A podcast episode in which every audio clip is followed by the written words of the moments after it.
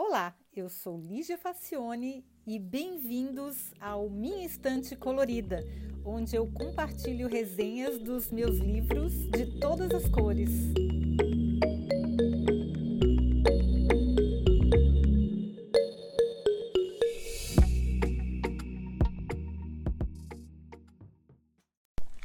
Olá!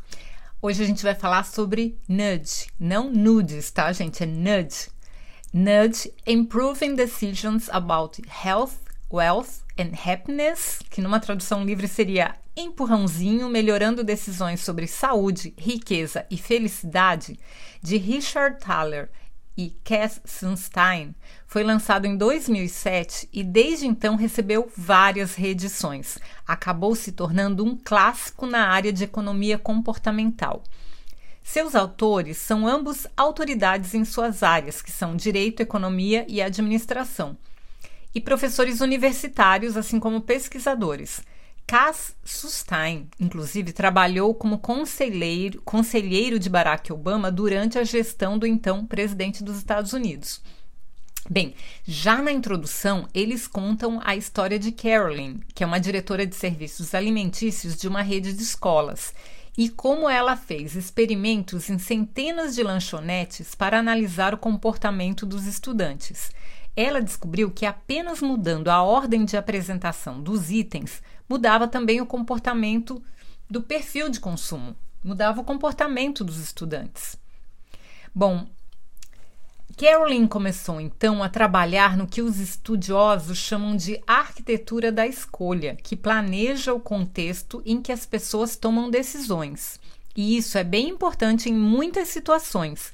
Por exemplo, o design das cédulas de votação pode influenciar diretamente o resultado das eleições, como muitos estudos já mostraram exaustivamente nos Estados Unidos.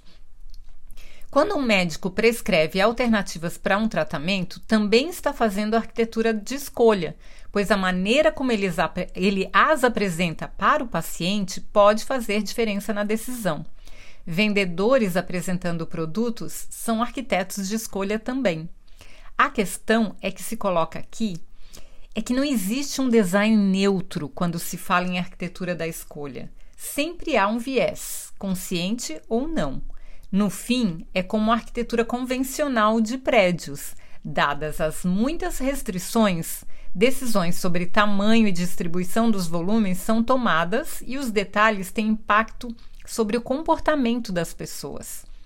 Os autores, inclusive, citam o clássico exemplo do adesivo em forma de mosca nos mictórios masculinos no aeroporto de Schiphol, em Amsterdã, que fez com que o volume de urina que escapava para fora do vaso diminuísse drasticamente. Vocês já devem ter visto essa foto. Eles fizeram um adesivo de uma mosca, colocaram no, no fundo do vaso, do mictório. O que, que as pessoas fazem? Elas, os caras tentam acertar é, com o jato, eles tentam acertar a mosca e aí é, vaza menos para os lados, né? Porque eles tentam mirar. Então, isso aí, é, imagina, é um adesivo que muda completamente a vida de quem limpa o banheiro, né? Richard e Cass dizem que esses detalhes da arquitetura, tanto a convencional como a de decisões, dão uma espécie de empurrãozinho no processo de escolha das pessoas. Essa cutucada, esse encorajamento discreto, esse pequeno impulso que faz a pessoa se mover para o lado que se quer, é o que os autores chamam de nudge, a palavra que dá nome ao livro. E é tão difícil de traduzir isso que, mesmo na edição em português, os editores optaram por deixar no original. Thaler e Sunstein apresentam também o conceito de paternalismo libertário, que parece ser uma contradição, mas eles explicam que não é. Por que, que parece ser uma contradição? Porque o paternalismo parte do princípio de que o arquiteto de decisões sabe o que é melhor para você. É, lembra do caso dos estudantes das lanchonetes de escola que começou o, o livro lá da, da Carolyn? Pois é. Então, esse arquiteto de decisões vai organizar o ambiente de modo a direcionar a sua tomada de decisão. Por exemplo, fazendo um nudge para que a criança coma de maneira mais saudável. Pode parecer uma coisa boa de início, mas se esse ponto de vista paternalista for estendido, você também pode desenhar células eleitorais de forma a beneficiar o candidato que você acredita ser o melhor e assim fortalecer o viés da maneira que for mais conveniente para você. Daí para influenciar a vida das pessoas segundo critérios pessoais, nem sempre muito claros, é um pulinho.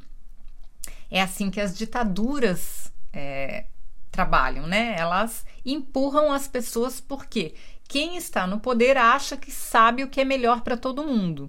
Que na verdade ele sabe só o que é melhor para ele, né? E faz todo mundo fazer as coisas de acordo com o que seja mais confortável para ele. Então, esse paternalismo, que do início parece, ah, é bom, eu estou cuidando, eu sei o que é melhor para vocês, tira a liberdade das pessoas de tomarem as decisões que elas acham melhores para elas, né? Então, por isso que entra o libertário. Porque libertário, por outro lado, os libertários acham que a livre escolha é o melhor caminho, mesmo que esse caminho leve a pessoa para o buraco ou prejudique outras. Então, eles fazem um contrabalanço entre os dois termos. Então, juntando esses dois termos, em princípio antagônicos, os autores acreditam que chegam a um equilíbrio, onde se constrói um contexto onde existe a liberdade de tomar decisões, mesmo que haja uma tendência a estimular comportamentos saudáveis e que levem a uma vida melhor, porém dando espaço para a própria pessoa escolher o que ela considera saudável e melhor para ela. Então essa ideia, ela parte do princípio de que às vezes as pessoas tomam decisões ruins para elas mesmas simplesmente porque não prestaram a atenção necessária ou não tinham as informações completas sobre a decisão ou sobre a questão quando elas decidiram por um caminho. Então a pessoa, sei lá, ela, ela pegou o que tinha na frente, o que era mais fácil, então ela não, ela não refletiu para tomar uma decisão, né? Então, eu, os autores defendem que a pessoa, quando escolher, ela deve estar ciente, completamente no controle de suas decisões e habilidades cognitivas, além de atenta e de posse de todas as informações necessárias para a tomada dessa decisão. Então, sob esse ponto de vista, a principal ferramenta do paternalismo libertário é o nudge que seria um empurrãozinho, mas não é uma obrigação, não é uma coerção, é só um empurrãozinho. Ele trata do aspecto da arquitetura de escolhas que altera o comportamento das pessoas para um caminho previsível, mas não impede outras alternativas. Para contar como nudge, tem que ser fácil para as pessoas se desviarem do design proposital e seguirem outro caminho. Escolher uma opção diferente do que a recomendada não deve ser um problema. Nudge não é uma instrução, um comando ou uma regra a seguir. Colocar uma fruta de aparência atraente no nível dos olhos é nudge. Banir junk food das lanchonetes, não. Aí já é uma coisa que você está tirando a liberdade de escolha da pessoa. A pessoa deve poder escolher comer porcaria se ela quiser, desde que ela esteja ciente, sob controle é, se ela for um adulto de preferência, né? Porque adultos eles têm mais capacidade de tomar decisões do que crianças. Então, a, a, adulto pode fazer o que ele quiser porque ele vai é, arcar com as consequências. Com as, com as crianças é um pouco diferente. Bom, o livro todo daqui por diante é sobre como aplicar o nudge sem cair na esparrela do paternalismo tradicional, que é complicado, porque acaba forçando a pessoa a fazer o que ela não quer fazer. E a gente tem muitos exemplos hoje de, de, de gente que quer forçar, por exemplo, empresas que querem forçar os funcionários a serem saudáveis, mas de uma maneira bem forçada mesmo. Eu soube de um caso nos Estados Unidos do, do de que os, os programas de é, convênio hospitalar e médico, que nos Estados Unidos é realmente um problema porque eles não têm saúde pública, é, tem algumas empresas que estão instituindo um sistema de pontuação onde você ganha pontos quando você faz atividade física, quando você come saudável, enfim, eles estão controlando o comportamento das pessoas no dia a dia para que elas possam ganhar descontos é, no sistema de convênio médico. Só que isso está sendo feito de uma maneira muito pesada. E aí o que acontece? Não é que as pessoas que agem bem vão ter benefícios, é que as pessoas que, que, que agem de acordo com o que elas acham melhor, elas são prejudicadas, elas são punidas. É, então é, é, complicado isso, porque isso vira uma ditadura. É, é, muito, muito sensível mesmo. Mas então, vamos lá. E aí, é, os autores eles começam agora a falar sobre dois tipos de comportamento que são os humans, humans e os econs. Os humans, é, que é a maioria da espécie humana, que é mais intuitiva, e os econs, que são os, seriam os mais racionais e reflexivos, e aí o nome vem da abreviação do Homo economicus, que é como os economistas geralmente consideram que os seres humanos são, perfeitamente capazes de sempre tomar as melhores e mais sábias decisões. E aí eles vão explorar mais os comportamentos desses dois tipos. Isso tem a ver com o funcionamento do sistema cognitivo.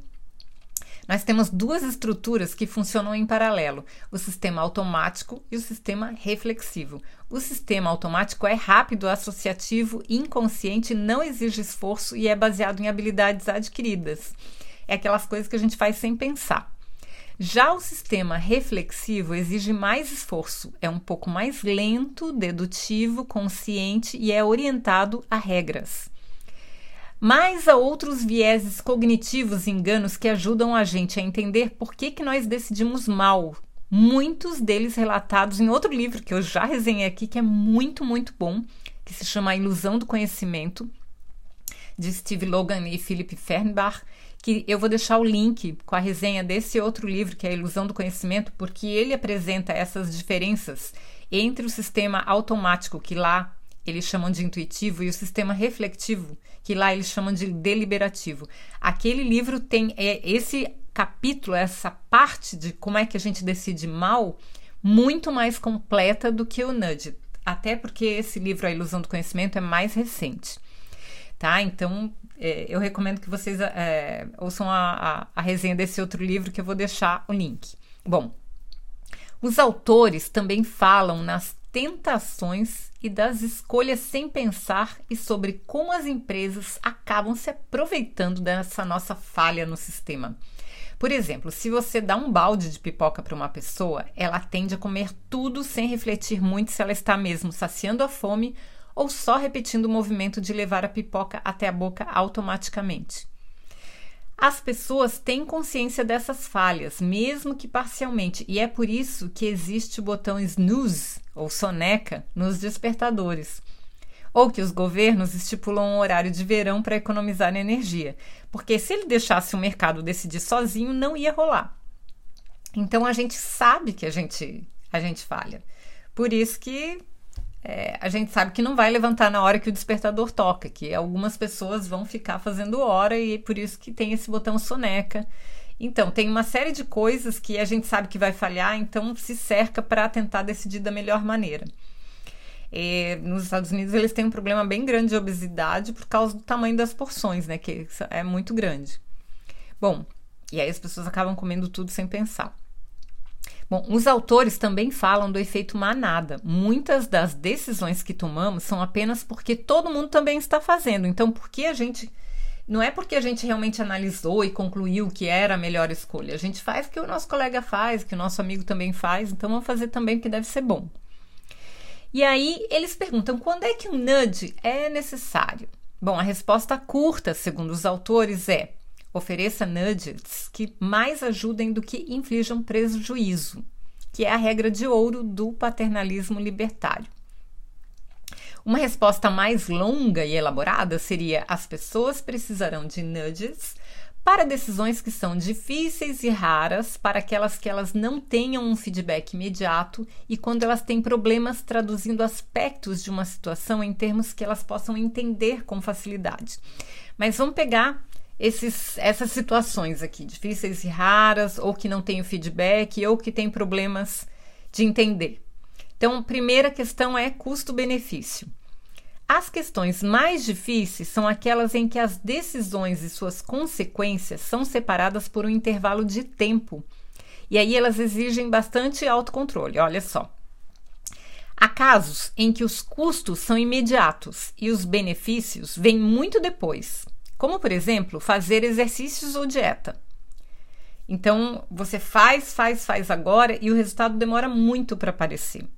O outro oposto é quando os benefícios são imediatos e os custos demoram mais para aparecer, como por exemplo comer doce, fumar ou beber demais. O benefício é muito imediato quando você come um doce, que delícia. E o custo disso no nosso corpo vai demorar um pouco mais para aparecer, não é imediato. Ou quando eu bebo demais e tem uma ressaca depois, demora para aparecer a ressaca. Então, quando tem é, essa diferença de tempo entre o custo e o benefício, a gente tende a ter mais dificuldade de tomar decisão. No primeiro caso, os nudges são necessários e podem ajudar, que é quando o custo é imediato e o benefício vem depois. Por exemplo, é atividade física. No segundo caso, que o prazer vem primeiro e o custo vem depois, o nudge é totalmente inútil. Ou alguém aí precisa de um empurrãozinho para comer mais chocolate ou beber? Não, né? Então, olha bem, é, se bem que, olha, na semana passada eu vi uma notícia que o governo do Japão estava fazendo um, fazendo um concurso para fomentar estratégias para fazer os jovens beberem mais, pois as bebidas geram muito imposto. Olha que absurdo, gente. Nem lá os políticos pensam no bem do cidadão, eles só querem dinheiro. Então, teoricamente, você não precisaria de um nudge para fazer a pessoa beber, né? Mas, às vezes, acontece essa situação absurda. Mas então, enfim, que fique entendido. Geralmente a gente usa um nudge que seja aquele empurrãozinho, aquele design para fazer a pessoa tender a uma decisão quando o custo vem mais rápido, eu percebo o custo mais rapidamente do que o benefício. O benefício geralmente é a longo prazo. Que outras razões também eu poderia é, usar o nudge? Quando uma uma escolha, uma coisa é difícil ou complicada. Aí um nudge é, ele ajuda na análise da escolha e daí ele vai muito bem. Por exemplo, declarar imposto de renda ou escolher o melhor seguro ganha o que facilitar a vida do cliente no processo de escolha. A frequência com a qual a pessoa precisa tomar a decisão também influencia. Decisões que a gente tem que tomar poucas vezes na vida, por exemplo, com quem casar, que curso fazer na faculdade, que casa comprar são mais suscetíveis de erros, inclusive pela falta de prática. Outro fator importante é o feedback. Mesmo que a pessoa tenha várias oportunidades de praticar a decisão, se ela não tiver feedbacks, ela não consegue aprender e analisar o que, que ela podia ter melhorado. Em geral, a gente só recebe feedbacks pelas opções que escolhe, não das outras que deixamos de optar. Isso é bem interessante, né, gente? Eu não tinha pensado nisso.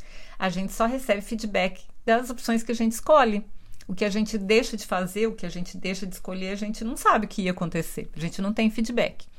Por exemplo, a pessoa vai comendo gordura como se não houvesse amanhã porque ela não sente nada, nenhuma pista que vai ter um ataque cardíaco. Até que um belo dia isso acontece. Se ela tivesse tido feedback sobre a sua saúde antes, talvez pudesse ter sido evitado. Enfim, decisões que não costumam vir acompanhadas de feedbacks são boas candidatas para um nudge. É fácil decidir qual prato comer, que música ouvir, quando todas as opções oferecidas são conhecidas. E mesmo essas decisões, às vezes as pessoas terceirizam. Ou acolhe a sugestão do chefe para o prato do dia, ou ouve a playlist de outra pessoa, por exemplo. O problema é quando as alternativas não são claras, como por exemplo, um menu escrito num idioma que você não domina. Ou você precisa escolher um plano de investimentos em ações, sendo que o máximo que você usou até hoje foi depositar na poupança, né? Então, essas situações, um nudge pode ajudar muito. É, eu sempre lembro de restaurante chinês, gente. Restaurante chinês, eu escolho o que tem fotos o que tem figurinhas no cardápio. Se não tiver figurinhas, eu não consigo escolher um prato de um restaurante chinês. Ou de um japonês, a gente conhece um pouco mais os nomes, mas mesmo assim as figurinhas ajudam muito. Bom, mais um pouquinho sobre a arquitetura da escolha. Aqui, os autores falam sobre como os humanos escolhem e citam, inclusive, o clássico livro O Design dos Objetos do Dia a Dia de Don Norman. E desse autor eu tenho a resenha do design emocional, porque que nós amamos e odiamos os objetos do dia a dia. Eu também vou colocar o link porque é muito bom. Como a gente vê que vai tudo está interligado, né? É, o outro livro, o primeiro, que é o Design dos Objetos do Dia a Dia, eu já li faz mais de 20 anos e eu vou ter que ler novamente para resenhar, porque faz muito tempo mesmo. Mas eles citam esses livros para falar como o design influencia a tomada de decisão. Bom, quem trabalha com UX sabe disso, né? UX e UI sabe disso perfeitamente, que o design influencia totalmente a tomada de decisão. E aí os autores reiteram que o caminho mais fácil em geral é o escolhido porque o sistema cognitivo intuitivo é dominante na maior parte do tempo. Mesmo naquelas pessoas que são mais deliberativas ou reflexivas ou o tal do Acon, que eles chamam, né? Então nós temos que assumir que as pessoas cometem erros. Então não custa avisar que alguém esqueceu o cinto de segurança ou a porta do carro aberta, é por isso que o carro apita. Ele dá o feedback porque ele sabe que alguém esqueceu. Depois de muitos erros, os postos dos Estados Unidos colocaram os bicos de dispensers de combustível com formatos diferentes, de maneira que não posso abastecer com gasolina um carro que é a diesel. Se os bicos forem iguais e encaixarem, as pessoas vão cometer erros. As faixas de pedestres em Londres, essa daí eu me lembro muito bem, é muito bizarro isso, tem sempre escrito no chão: olhe para a direita, porque as pessoas eles sabem que tem muito turista e a maioria de nós que somos turistas está acostumado aos carros vindo da esquerda. A gente sempre olha para o lado esquerdo para ver se vem carro, né? E em, em Londres a, a, a, direção é o contrário, né? Os carros andam, do nosso ponto de vista, sempre na contramão. E a gente não está acostumado, então a gente vai olhar para o lado errado da rua. Eles sabem disso e o nudge que eles usam é escrever no chão: olhe para o lado direito, para ver se não vem carro.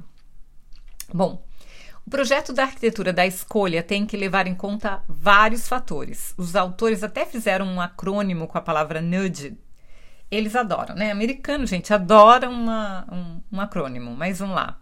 Eles fizeram com a palavra nudges, onde N é o incentive. Essa foi bem forçadinha, né? Porque eles pegavam o N do incentive, que é o incentivo. O U seria de Understand Mappings, que é entender mapas, no caso, mapas de comportamento, que a gente poderia chamar também de jornada. O D seriam os defaults, ou aquilo que é assumido como decisão padrão se a pessoa não escolher nada. É, o G é give feedback, que é dar o feedback. Eu achei bem forçada na amizade isso daí também. E de expected error, que são os erros esperados, e o S de Structure Complex Choices, que é a estrutura de escolhas complexas. Eu achei esse acrônimo muito forçadinho, mas tudo bem, né? Vamos seguir adiante, que foi, eu acho que é só uma gracinha que eles fizeram que não, nem acrescenta tanto assim, mas só para as pessoas se lembrarem.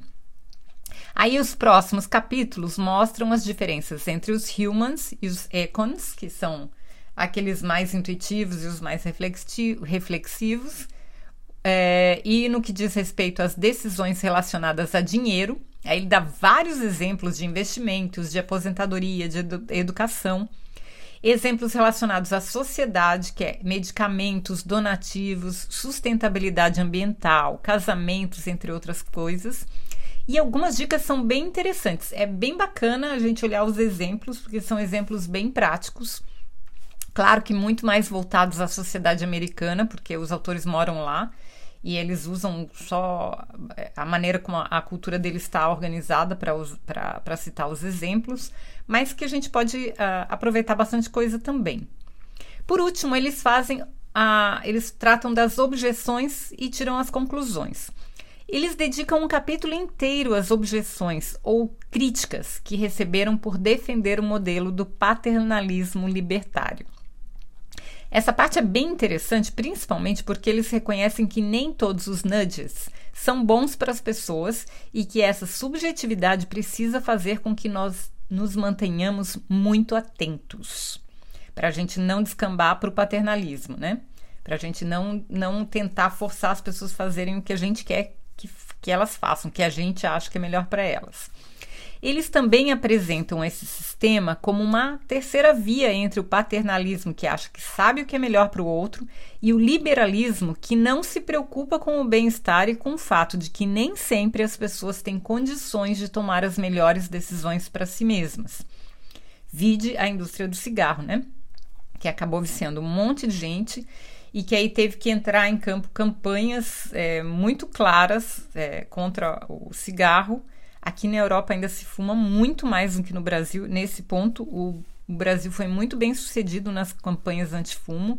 Agora tem a questão do cigarro eletrônico, que também algumas coisas tem que, tem que controlar realmente, porque se deixar muito livre, as indústrias elas, elas não dão nudes, elas, elas simplesmente empurram as pessoas para o vício. Então, é, nem sempre as pessoas estão preparadas para se defender dessa maneira, principalmente se essas pessoas são jovens, adolescentes, esse tipo de coisa, né? Por isso que a gente tem lei para você usar cinto de segurança, tem lei para você não fumar dentro do avião, porque não dá para deixar tudo muito solto também. É, tem lei, por isso. As pessoas continuam podendo errar, mas de maneira consciente e intencional, e não por engano ou por distração. Se você quer errar, erre de maneira consciente e intencional. E aí tem as consequências disso. Mas errar por engano ou distração, aí é um, é, é, é um pouco de inconsistência, é um pouco de irresponsabilidade de quem tem o poder. E essa é a real liberdade, você errar de maneira consciente e intencional e colher as consequências disso. Eu concordo demais, para mim essa é a real liberdade. Olha, o livro tem muito mais coisa, claro que não dá para resumir um livro só em tão pouco tempo, mas eu recomendo muitíssimo porque esse livro é um clássico. Esse livro todo mundo aprende com ele, seja de qualquer área, e eu penso que pode ajudar todo mundo na área de gestão, na área de design, em qualquer área, vendas, enfim, qualquer área, eu acho que é bem útil. Espero que vocês tenham gostado.